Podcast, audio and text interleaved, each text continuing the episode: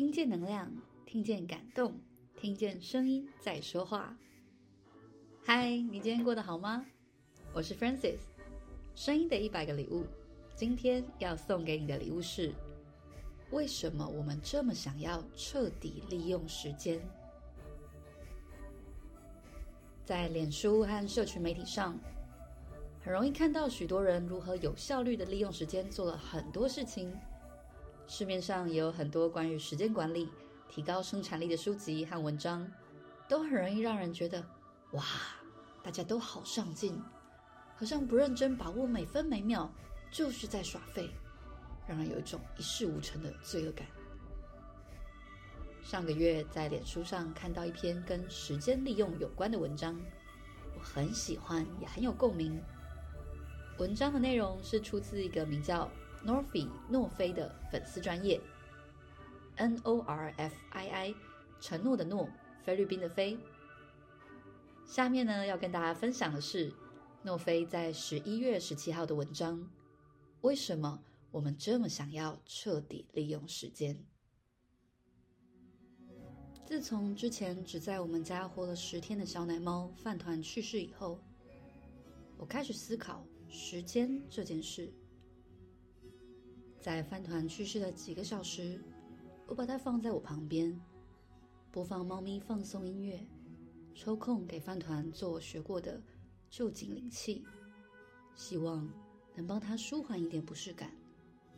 但同时，我也一边在忙我的事情。后来饭团去世后，我忍不住想着，要是早知道那是他生前最后几个小时。我就该全心全意的陪他。我的事情其实没有急迫到要当下马上做完不可，但我却还是选择边做事情边陪着饭团。到底为什么呢？虽然事后想想，一方面可能也是专心面对饭团可能会死亡这件事太让我害怕，所以才要借着边做事来分散我的焦虑。但总之，饭团的离世让我重新思考。对于如何面对时间这件事，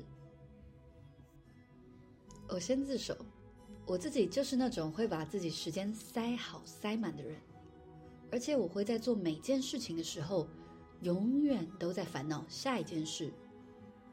例如，我今天排了五件事情要做，我会在开始做第一件事的时候，想着待会第二件事该怎么办。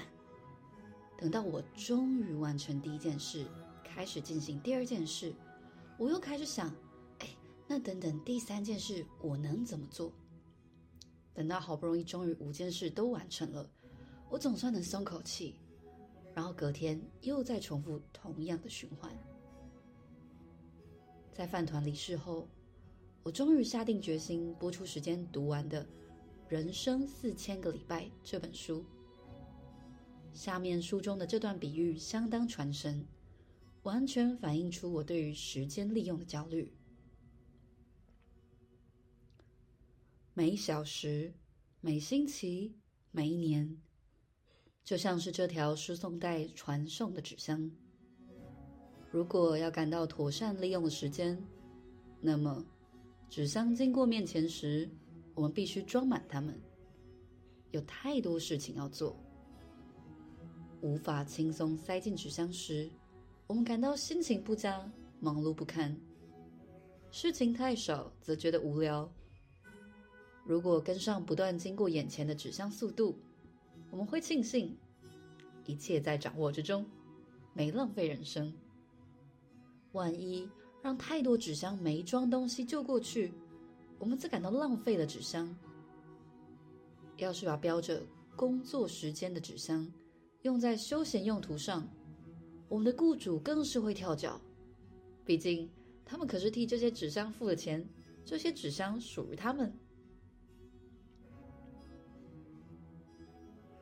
只要每天没有做到足够多的事情，我就觉得自己仿佛犯了什么不可原谅的滔天大罪，自己是个不够勤奋努力的人。我花掉的每一分每一秒时间，最好都要可以用在可以为我的未来带来价值的事上。如果没有，那我就是个懒惰鬼。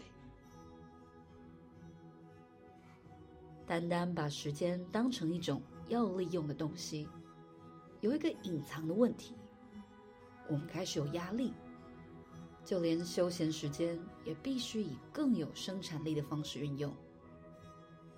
我们模模糊糊意识到，如果不拿休息时间来投资你的未来，你的人生就会失败。上面书中两段话让我忍不住想起，我在这几年才很惊讶的发现，自己已经成为一个不知道该怎么休息的人。我唯一知道的休息方式叫做睡觉，除了睡觉以外的休闲方式，我几乎通通都不会。让自己划手机、逛网络就不太算。我想说的是，真正让自己好好放松下来的休息，例如，只是单纯的做一件让自己放松的事，专心看看书，或是听个音乐，或者是安安静静的坐在椅子上欣赏风景。听起来好简单的事情，对我来说却变得超级困难。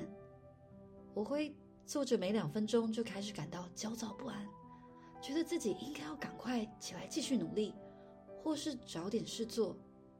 天哪，我还有这么多事情没做完，我怎么能坐在这里放松？或者是我坐在这里不动，感觉好没用哦，我应该找点事情做。我曾经希望自己像台静则的三 C 电器一样，只要充电几分钟，我就可以起来再冲刺做事好几个小时。甚至有时候觉得连吃饭都好浪费时间，为什么不能喝个营养液，或者是吃个营养补充定，就可以让我补充所有需要的能量？这样我就不用花那么多时间在吃饭上面，可以把这些时间拿去做更多的事。结果，你猜怎么着？在我对吃饭需要花时间感到很厌烦没多久之后，我得了为期半年左右的肠胃炎。我当时跑了好几趟医院，挂了两次急诊，做了几次检查，也看过几个不同的医生。曾经狂吐两天，吃不下任何东西，一吃就吐，包括药。检查结果都呈现就只是单纯肠胃炎而已。可是我就是一直好不了。就这样拖了整整半年以上，才终于慢慢康复。这个事件可以之后开一篇来详细讲述。现在先继续回到利用时间这件事上。总之，现代人虽然提倡对休息的重要性，却也是有目的性的，因为休息是为了让你走更长远的路。如果这份休息没办法让自己的未来变得更有价值，那么这种休息仿佛也是不应该的。对古代哲学家来说，休闲不是达成其他目的的手段，休闲就是目的。其他所有值得从事的活动都只是手段，目的是为了能够休闲。书中这句话让我好震撼，我开始回想，我这样拼命做完一件又一件的事情，我有因此感到满足吗？好像没有。而且，我需要做的事情依然源源不绝地一直生出来，仿佛永远看不到尽头。而我为了理想的未来如此忙碌，却连小猫在离世前都没办法好好专心陪着它，让我忍不住想着：所以我到底是为了什么？如果我没能活在当下，没能在最重要的时刻，陪伴自己在乎的人事物身旁，这一切又有什么意义？我们脱离了当下，我们的生活永远在想着未来，担心事情会不会顺利发展。我每天看似做了很多事，却从来没有好好在过生活，因为我的时间轴。永远放在未来，我不停的忙着，不停的向前冲，幻想自己总有一天能把所有的事情忙完，达成所有的目标，然后我就可以高枕无忧，开始好好享受我的人生，从此再也没有烦恼。但事实上，那个未来永远不会到来。究竟把所有的事情忙完，目标都达成的定义是什么？大学毕业吗？找到一份好工作吗？升职升官成为大老板吗？终于买了一栋房子吗？结婚生小孩吗？成为世界首富吗？以上问题可能范围太广，不然我们想的简单点，就拿普通上班族来讲吧。当自己很有效率的提前把事情完成时，老板是会觉得。天哪，你真是太棒了！今天你就早点下班吧。还是会觉得，既然你都这么早把事情完成了，那再给你新的工作吧。根据我的经验，通常是后者居多。甚至连我也是这么对我自己的。当我把一天的待办事项都完成，我通常想的不是“哦，好诶，我可以休息了”，而是。那我不要再多做一点事，既然有时间空出来，那就趁机把其他事情也拿出来做。这时我才发现，其实我永远都觉得做的不够多。我之前一直以为，我之所以不快乐，是因为我没能做到最好，我没能在学校时期拿到第一名。我没能考上最优秀的顶尖大学，我没能从事令人称羡的高薪工作。我以为，只要我能达到这些，只要我够完美，我就一定能快乐，从此再也没有烦恼。但这几年来，我看着有些在我眼中是人生胜利者的有些人，他们曾经得过身心疾病，或者我身边感觉事业做得不错的朋友。也曾因为压力过大，导致健康一度出问题。再加上看了这本书，我不禁开始思考：是不是我之前追求的那些美好愿景，其实根本没那么美好，甚至不切实际？书中写道：科技的发明让我们做事越来越有效率，我们的生活越来越接近理想中的速度。我们不耐烦的程度，难道不该下降？不过，自从现代开始加速以来，人们对于所有省下的时间没有心满意足，而是越来越焦虑，无法再快一点。我们永远都想要做得更多，尤其是在这个竞争激烈的社会里，我们终于意识到，如果内心的焦虑跟匮乏感没有办法得到真正的舒缓，我永远都不会觉得够了。就连作者在书中写道，他自己原本也是一个生产力狂，他本人试过各种分配时间和利用时间的方法，想办法提升他的工作效率，但他想象中美好天下太平的那一天却不曾降临，而只是变得压力更大。更不快乐。直到在二零一四年一月的一个冬日早晨，作者在离家不远处的公园长椅上，比以往更焦虑尚未完成的工作量时，突然顿悟：这一切永远都不会发挥效用的。不论再怎么努力，我也不会感受到每件事尽在掌握，尽完人生所有的义务。不必再担心未来。讽刺的是，明白了一切都是徒劳无功。我永远无法抵达宁静的天堂后，我立刻感到安心多了。毕竟，一旦你相信自己尝试的事不可能办到，就很难再因为失败而自责。这行字让我感到相当冲击。原来放弃就会很轻松，有时候是真的。但仔细想想，的确是这样。人生就是那么有限，我们能做的事也是如此有限。我们却发了疯的想在有限的时间中塞进越多的事越好。有意义的生产力，通常不会来自匆忙完成事情，而是需要花多少时间就花多少时间。面对错失恐惧症时，你必须保持坚定的立场，因为你会发现，基本上你必然错过某件事，甚至几乎是每一件事。错过其实不是问题，错过反而让我们的选择有了意义。我们没选择要花时间做某事，都代表我们牺牲了其他所有可用那段时间来做，但最后却没做的事。我很喜欢上面这几句话。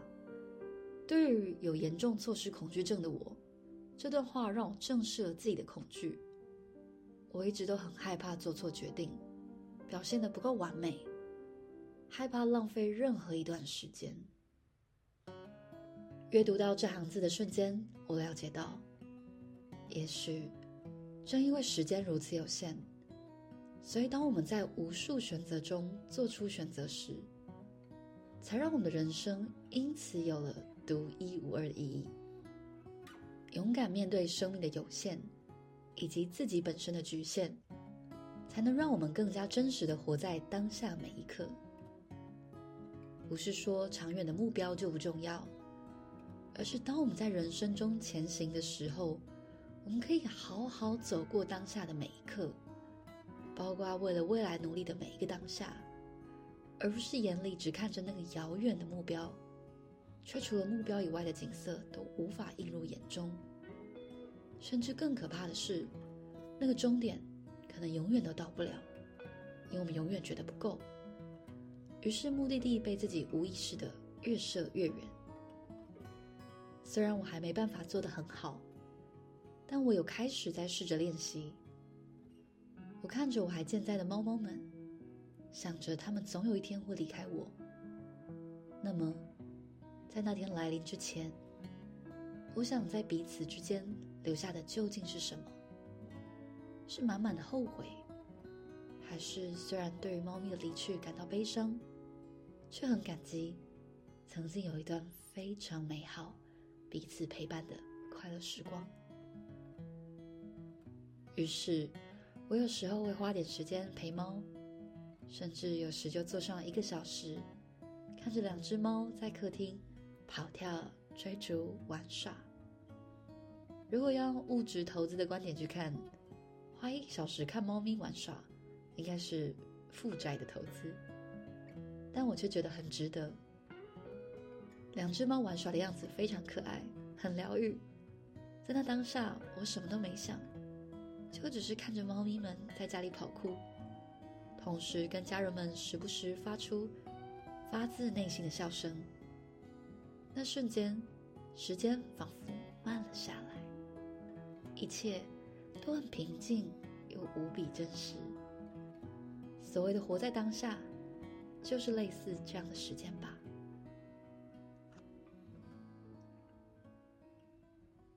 第一次看到诺菲这篇文章，就让我非常的有感触，因为我也经历过那种把时间塞得满满的，一停下来就觉得自己是在耍废。玩手机游戏、看小说就会有罪恶感的那种情境，甚至是身体突然的生病。今年上半年也频繁的肠胃出事。四月的时候，在节目的九十四集《肠胃炎病人的厌世日记》也分享了当时的难受心情。为什么我们这么想要彻底利用时间？这篇文章，诺菲很真诚的分享自己对于时间利用的感受，透过。人生四千个礼拜这本书文字的启发，意识到把握现在的重要性，以及开始做出一些改变。如同诺菲所说的，当我们在人生中前行的时候，我们可以好好走过当下的每一刻，包括为了未来努力的每一个当下。愿我们都能降低对于生产力的要求而带来的焦虑。好好的感受与享受每个当下，拥有更多踏实满足的时刻。